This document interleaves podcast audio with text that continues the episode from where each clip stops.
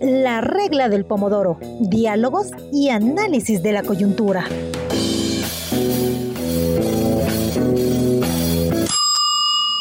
Hola amigos, hola amigas, gracias por acompañarnos en esta nueva edición de la regla del pomodoro. Estamos en el programa 103 de eh, este espacio eh, en el cual analizamos la coyuntura invitados de eh, reconocida experiencia. Hoy vamos a analizar lo que queda, lo que nos, nos viene, ¿no es cierto?, ah, después del paro de, nacional convocado por la por la eh, CONAIE y otras organizaciones eh, indígenas y sociales. Eh, recordemos que se firmó un acuerdo de paz y que justamente el día de hoy, este jueves, se ha iniciado las conversaciones, este jueves 7 de julio se han iniciado ya las conversaciones, las mesas de diálogo. son 10 mesas de diálogo y una mesa de coordinación que eh, van a estar operando los próximos 90 días en algunos temas que ya vamos a, dar a conocer. Pero uh, lo primero que quiero hacer es dar la bienvenida a nuestros invitados. Eh, tenemos eh, ya en la plataforma a Gabriela Guerrero, abogada, licenciada en Relaciones Internacionales y consultora política. Se desempeña como abogada en Derecho Corporativo y Energético, donde trabaja temas de energías renovables, hidrocarburos, telecomunicaciones, entre otros. Ha trabajado como asesora para diversos partidos políticos y para la vicepresidencia del Parlamento andino. Actualmente maneja desde sus redes su proyecto de cultura política llamada La Politeca. Gracias, eh, Gabriela, por eh, sumarse a este espacio. Gracias por eh, acompañarnos. Estimado César, muchísimas gracias de nuevo por la invitación y más bien qué, qué chévere ver cómo ha venido creciendo Fundamedios Así que estoy muy gustosa de poderles acompañar aquí en, esta noche y gracias a todas las personas que nos están también viendo. Bienvenido una vez más, Gabriela. Y damos eh, también el cordial saludo a Alfredo Espinosa, nuestro segundo invitado, analista político, experto en temas electorales, magíster en estudios latinoamericanos, convención en política y cultura, comunicador social con experiencia en relaciones públicas. Es, eh, hace análisis político eh, y artículos de análisis político para la revista digital Plan B y es miembro del colectivo Voces por la Democracia. Bienvenido, Alfredo. Gracias por acompañarnos. Bien. Un gusto, César, poder platicar contigo, con Gabriela, eh, sobre un tema tan importante para el país. Bienvenido una vez más y bien, arrancamos. Eh, como les decíamos al inicio, tras 18 días de paro nacional, eh, las autoridades de gobierno y los dirigentes del movimiento indígena firmaron la denominada Acta por la Paz. Eh, en el, esto por mediación, además de la Conferencia Episcopal ecuatoriana. Con eso se puso fin a estas movilizaciones indígenas que, como decimos, duraron 18 días.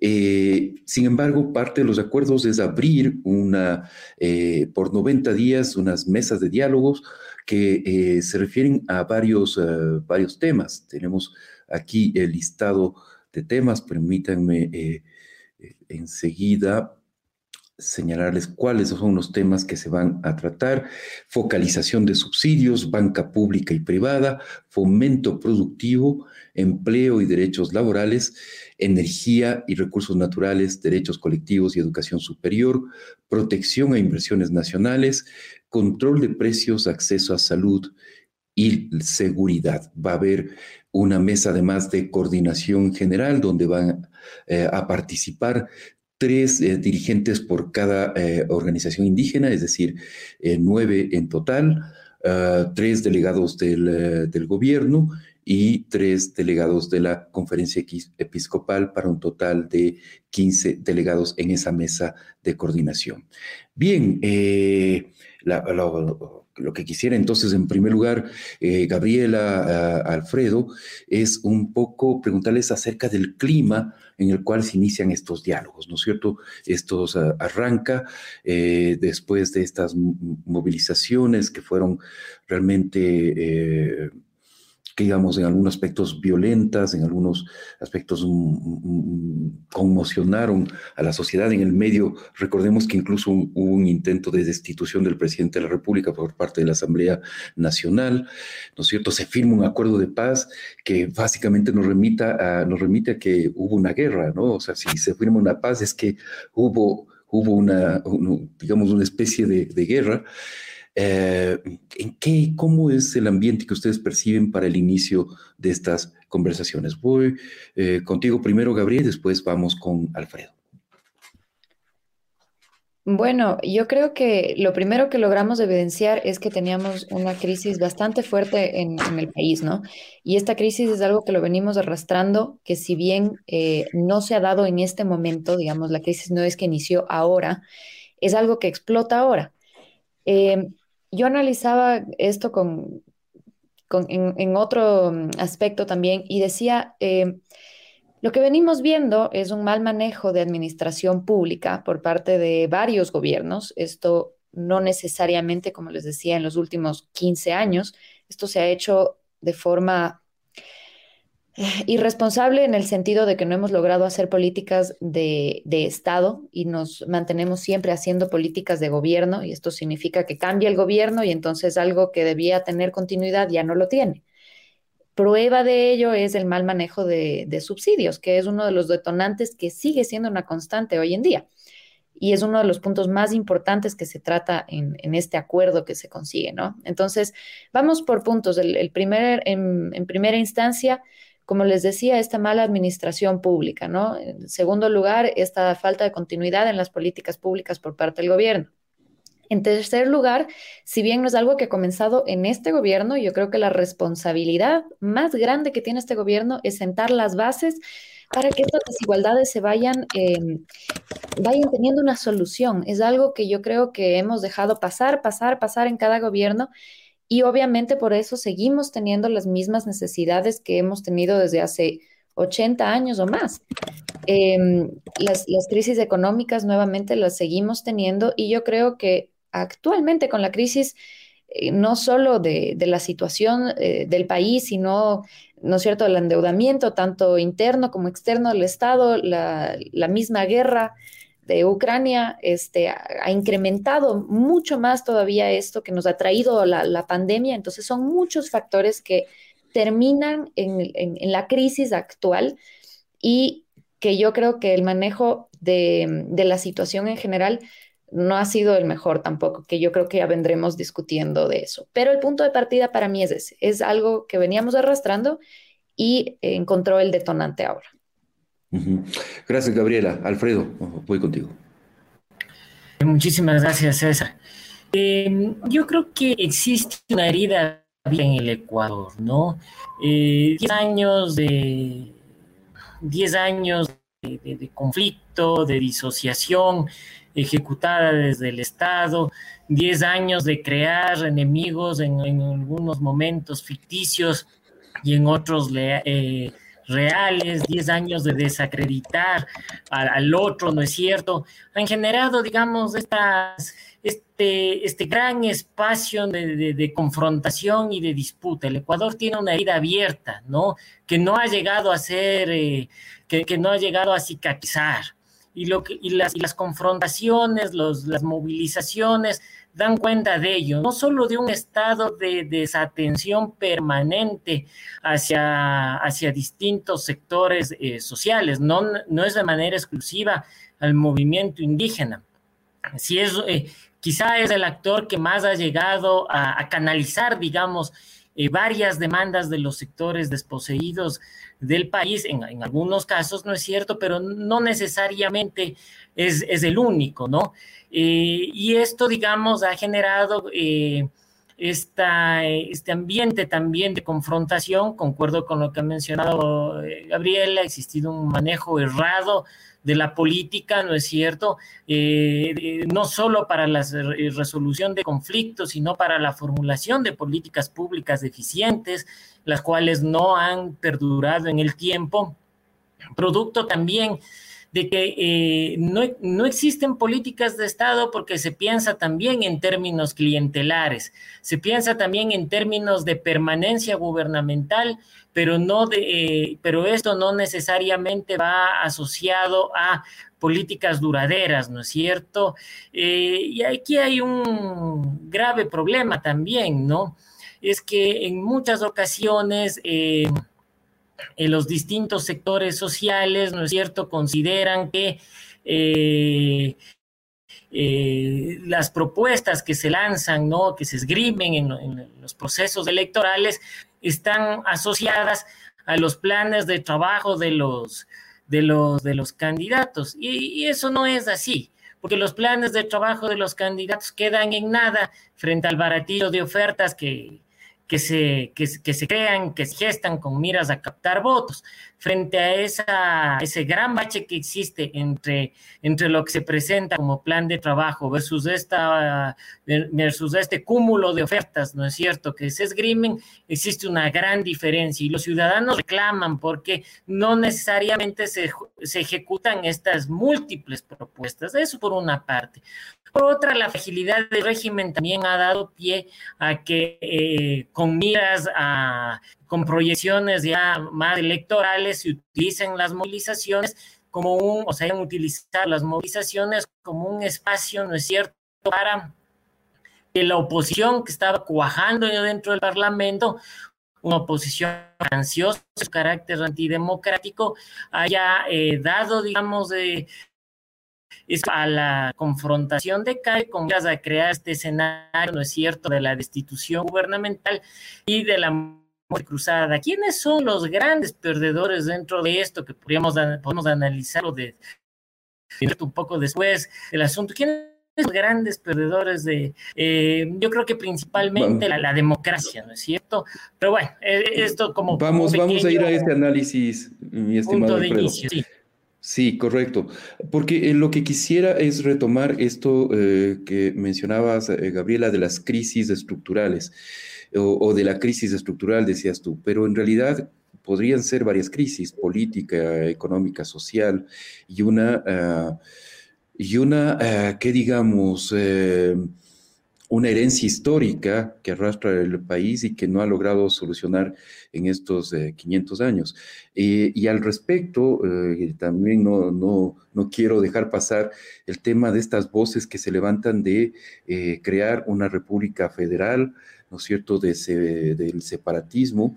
Hay sectores definitivamente eh, ubicados básicamente en la costa ecuatoriana que no se sienten parte del problema indígena, ¿no es cierto? Eso es un problema de, la sierra ecuatoriana y a nosotros que nos dejen eh, ser eh, federales e independientes y, tratar con nuestros propios problemas. Em, y eso parece ser parte del problema también. ¿Cómo caracterizarías esas crisis, eh, Gabriela, por favor? Pues como usted bien ha dicho, César, las, las, crisis no solo son sociales, son económicas, pero para mí la mayor crisis que tenemos es la política. ¿Y por qué hablo eh, de la crisis política? Porque creo que no entendemos la política. El, no quiero decir el 90%, pero el 90% de los problemas que tenemos como Estado es que no entendemos la política. Entonces, eh, ponemos como autoridades y tenemos como autoridades a personas que tampoco lo entienden. Para mí la principal, eh, o lo que deberíamos enfocarnos de ahora en adelante, es sí, por un, por un lado, mejorar eh, la entrada de los actores que son al final quienes les corresponde la administración pública y que por eso vemos que no funciona, pero por otro lado también es darle a la política el carácter que merece, que significa una carrera. Nosotros aquí no tenemos carrera de política, creemos que por ser abogados, que por ser economistas estamos preparados para lo que se viene ahí, arriba, en el sentido de ahí en la administración pública, y no es así. Entonces yo hago un llamado también a que si bien se sumen eh, personas más preparadas y que por supuesto tengan una trayectoria importante, también lo hagan formándose en política, que es algo totalmente diferente a ser profesional. Aquí hemos... Em, creo yo, confundido las dos cosas, ¿no? Ser profesional, estás listo para un cargo público, así no es. La situación es completamente diferente y justo por eso cuando tienes una crisis en el país, crees que em, con eso ya estás listo para manejarlo y no es así. Así que ese sería mi, primer llamado. Em, y tal ¿Cómo, ¿Cómo sería esa forma de hacer política, a, su juicio, Gabriela? ¿Cuál es ese, ¿Cuáles deberían ser esas prácticas políticas que no tenemos y que deberían, deberíamos poner sobre la mesa? Yo creería que lo primero es dejar de tratar la política como un tabú, ¿no? Qué pena que solamente sean las personas que nos miran en estos espacios los que dialogan realmente de política. La gente está saturada de la política. Cree que es algo malo. Asumes que la política es sinónimo de corrupción y eso no es así. Debería ser algo que se habla en los colegios. A mí me ha pasado muchas veces. Yo doy muchas conferencias en función de, de explicarle justamente a la ciudadanía de qué se trata y me ha pasado en muchos lugares que me han dicho, no, uy, no, hablar de política sí que no, porque, porque eso está mal, porque cómo sabemos que no está sesgado. Oigan, debería ser algo que se hable todos los días y, en todos los lugares y que hablemos en la mesa de nuestra casa y que veamos las noticias. Entonces, si es que nosotros como ciudadanos no lo entendemos, no estamos tomando esa responsabilidad, que deberíamos ser los primeros en saber qué es lo que está pasando en el país, ¿cómo podemos exigir cosas que no entendemos? Y por el otro lado también, quienes nos lideran tienen una pésima comunicación con la ciudadanía. Yo creo que ese ha sido uno de los problemáticas más grandes que ha tenido ahora el gobierno y que ha devengado justamente en la crisis eh, que vimos hace un, hace un par de semanas, ¿no? Entonces, o sea, tenemos un, problema de cultura política, eh, Gabriel. Eh, Alfredo, ¿cuál sería tu criterio? ¿Estamos, vivimos en una situación de crisis política? ¿Eso, eso ha estallado en, este, en estos eventos de, de junio? Eh, sí, sin lugar a dudas, hay una profunda crisis política, una profunda crisis de liderazgos también en el Ecuador. Eh, no hay renovación de cuadros, no hay instituciones, eh, partidos políticos como tales, tenemos empresas electorales creadas para, para la captación de votos, pero no tenemos organizaciones políticas destinadas a la formación de cuadros, preparadas para la formación de política pública, para gobernar con, con, transparencia, con eficiencia. Y esto ocurre porque tampoco hay procesos de democracia interna, esto ocurre también porque eh, nuestras organizaciones todavía son... Eh, eh, tuteladas bajo la lógica de los casicazgos, eh, de los patriarcados, de los matriarcados, es decir, no, no se generan procesos eh, de, transversalización de la democracia, ¿no es cierto? No existen espacios de diálogo abierto, estamos, digamos, en, Incluso hoy eh, estamos a vísperas de que las organizaciones políticas desarrollen, entre comillas, sus procesos de democracia interna, entre comillas, sus procesos de elecciones primarias, y muchas personas, incluidos los militantes de las organizaciones políticas, terminan enterándose una vez que, ven eh, la conformación de la lista, que hay, que hay personas que no forman parte de los partidos que están, digamos, integrando estos estos espacios. Entonces, ese es uno de los problemas que hay ahí. Otro es que definitivamente la mala política o una visión bastante errada de la política es la que permea en el sentido común de la ciudadanía, ¿no es cierto? Esta imagen asociada al, al robo, a la delincuencia, a la corrupción, al despilfarro, a, la falta de prolijidad en el manejo de lo público, ¿no es cierto? Eh, al enriquecimiento ilícito, es decir, la política como sinónimo de algo oprobioso. ¿No? Eh, y esto, es un problema muy fuerte, estructural, eh, que demanda, sin lugar a dudas, eh, cambios profundos desde los sistemas, desde el sistema de educación, ¿no es cierto? en sus distintas etapas, pero también en la cotidianidad, ¿no? También eh, fortaleciendo, digamos, el rol del ciudadano como vedor, como participante activo, ¿no? Eh, eh, en cada uno de los procesos, como fiscalizador, ¿no? Eso es lo que todavía no, no, no, no llega a, permear en la ciudadanía, porque lastimosamente también la participación ciudadana fue politizada, el concepto se politizó, no existe participación ciudadana lastimosamente, incluso en el organismo que, lleva ese nombre, porque esa institución representa todos los intereses políticos menos al de los ciudadanos.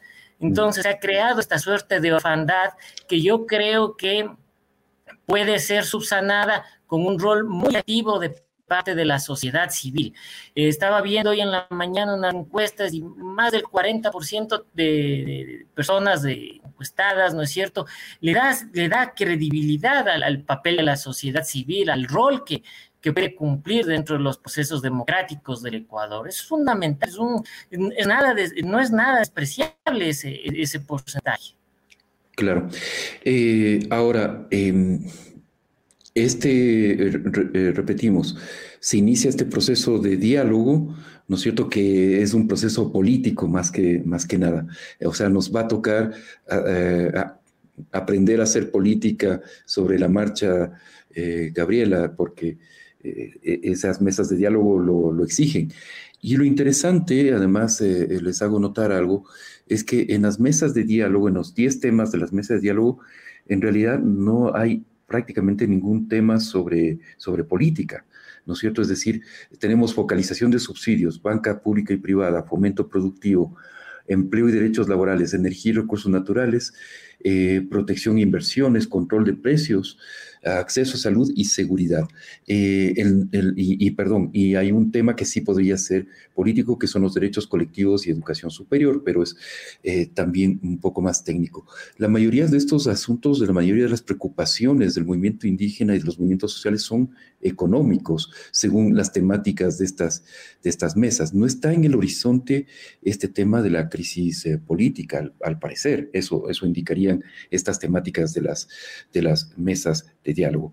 Eh, eh, su comentario, Gabriela, y vamos después con Alfredo. Muchas gracias. Y para mí más bien yo veo que todos los temas son políticos. si bien no están totalmente ligados eh, per se a la, política, al final necesitamos de ellos para poder avanzar como Estado.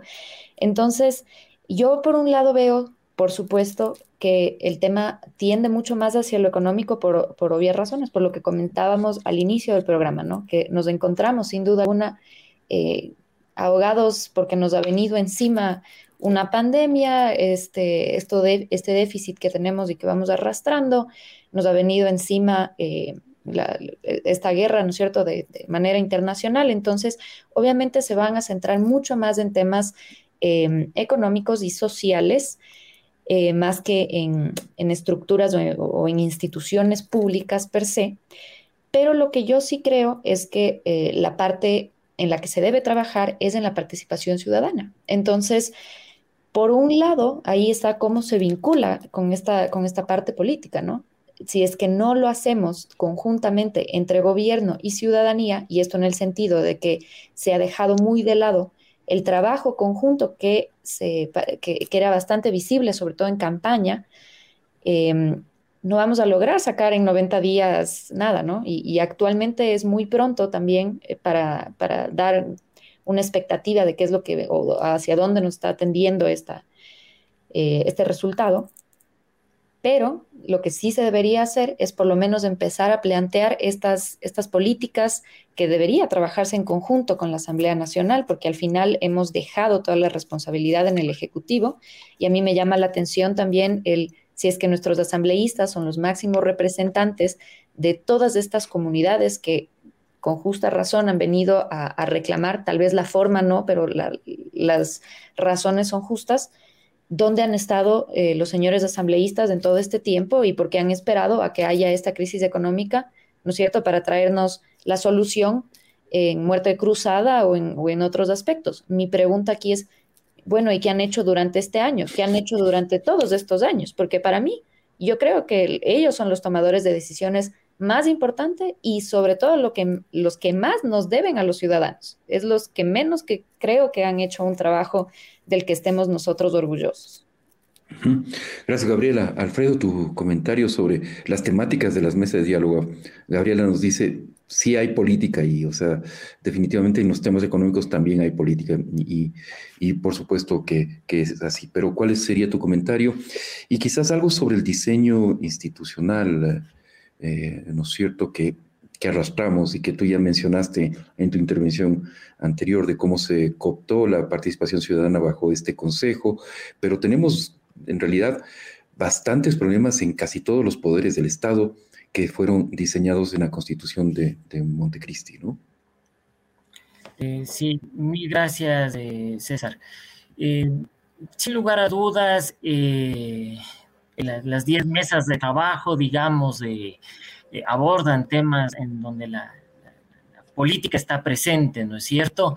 y estas 10 mesas de trabajo, digamos, serán un espacio, ¿no es cierto?, en donde también estará en disputa la construcción de un relato eh, con respecto a no solo a quién puede o no tener la razón con respecto a la ejecución de determinada política pública o a la formulación de ella, sino eh, eh, también está en juego esto que mencionaba al inicio, ¿no es cierto? quienes posiblemente sean los grandes ganadores de todo esto y terminen capitalizando ¿no? Eh, eh, los logros, si es que se llegan a dar, ¿no es cierto? Los logros de, eh, de, las, mesas de, de, las mesas de trabajo. Entonces, estamos en un año preelectoral. el movimiento indígena básicamente ha adquirido cierta notoriedad.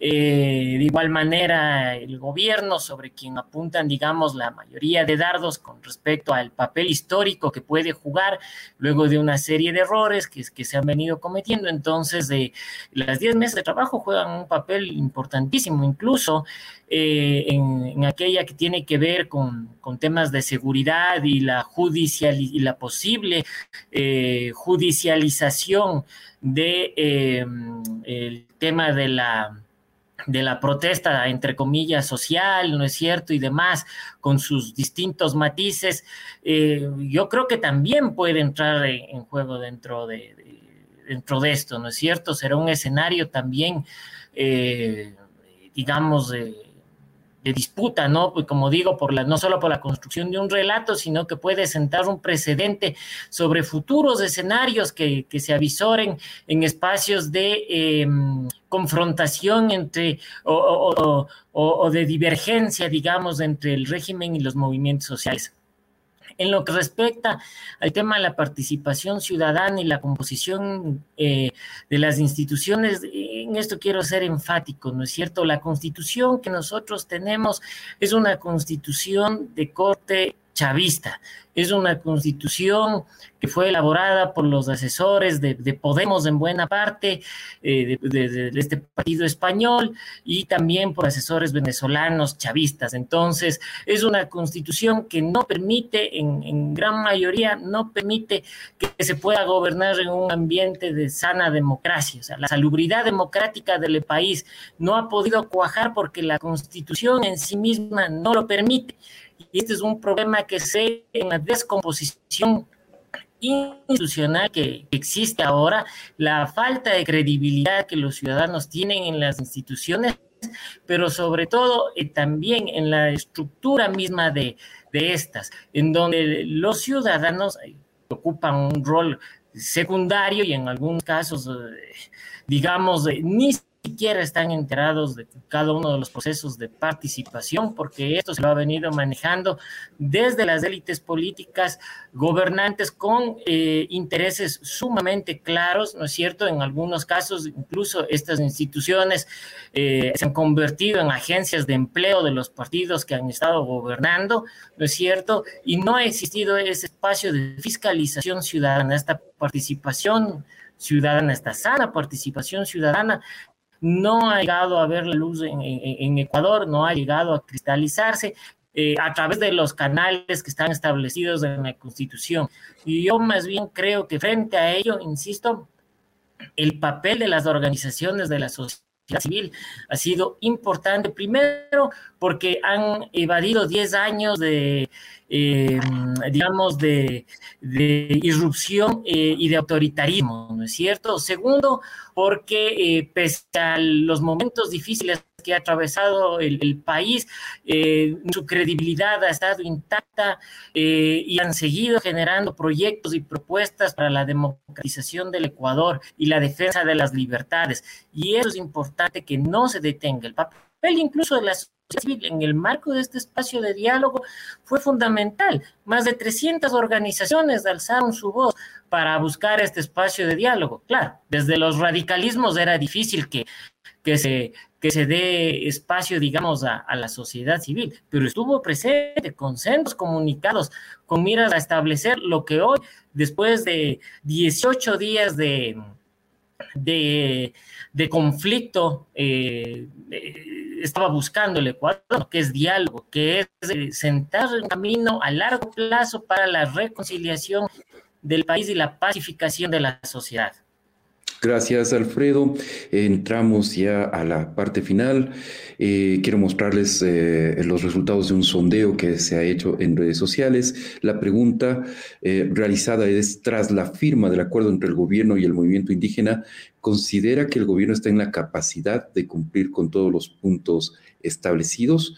70% de quienes respondieron este sondeo nos dicen que no, que el gobierno no está en la capacidad y 30% nos indican que sí, que el gobierno sí tiene eh, la capacidad. Y esto nos lleva a un último punto en el cual les pido ser muy breves.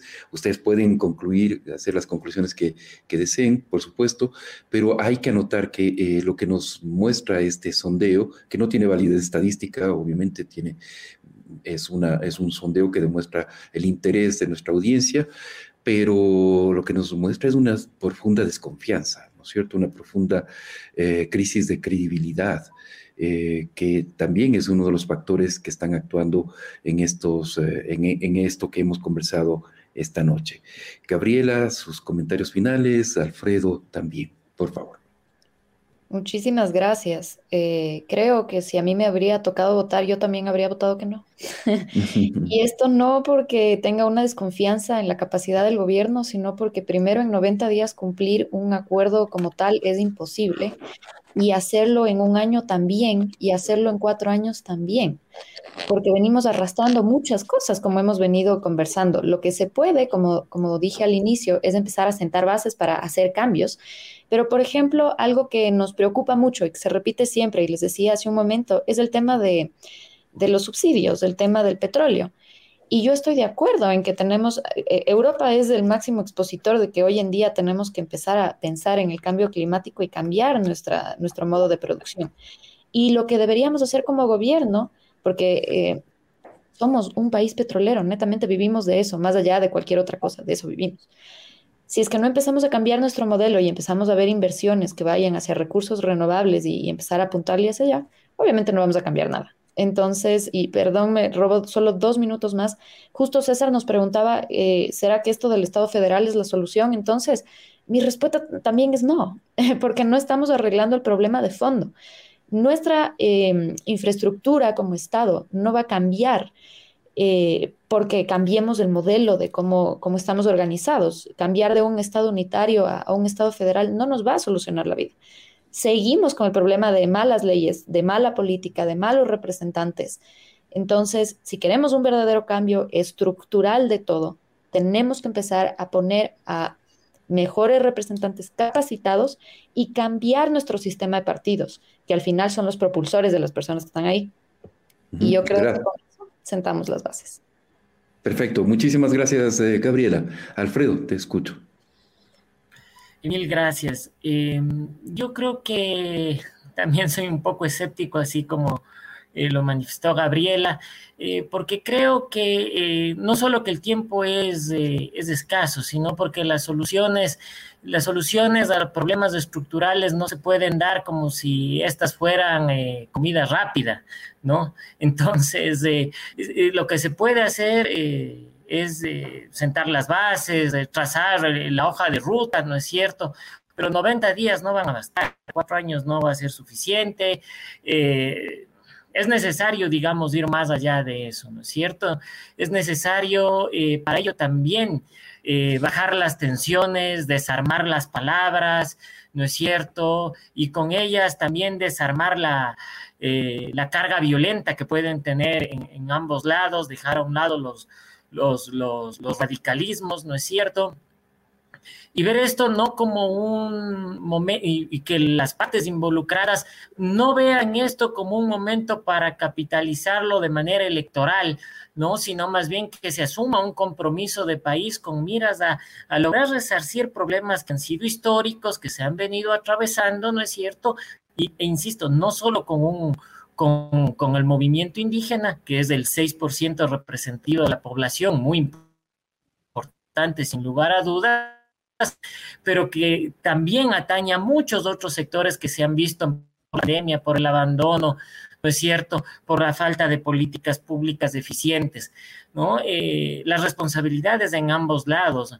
Y em, eh, simplemente para concluir con esto de, del federalismo, el señor Isa hizo una propuesta en su libro Estallido, ¿no? Este este experimento llamado comunismo indoamericano, ¿no?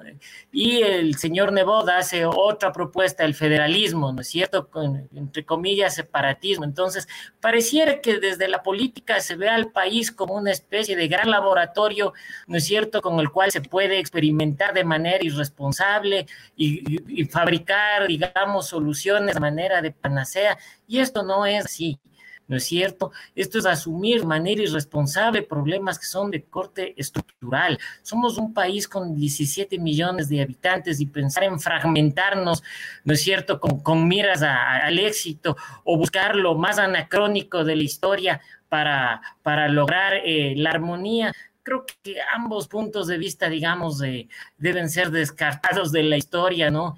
Creo que los ecuatorianos sí podemos reenrumbar el camino, pero eh, miras a llegar a acuerdos, ¿no? Que permitan, digamos, fortalecer eh, la democracia y entender, ¿no? Que existen, digamos, distintos puntos de vista, distintos criterios y que eso precisamente es lo más rico que emana eh, del respeto a las libertades de pensamiento, de expresión, etc. Muchísimas gracias, Alfredo. Lo mismo, Gabriela. Ha sido un, honor tenerlos aquí en esta noche.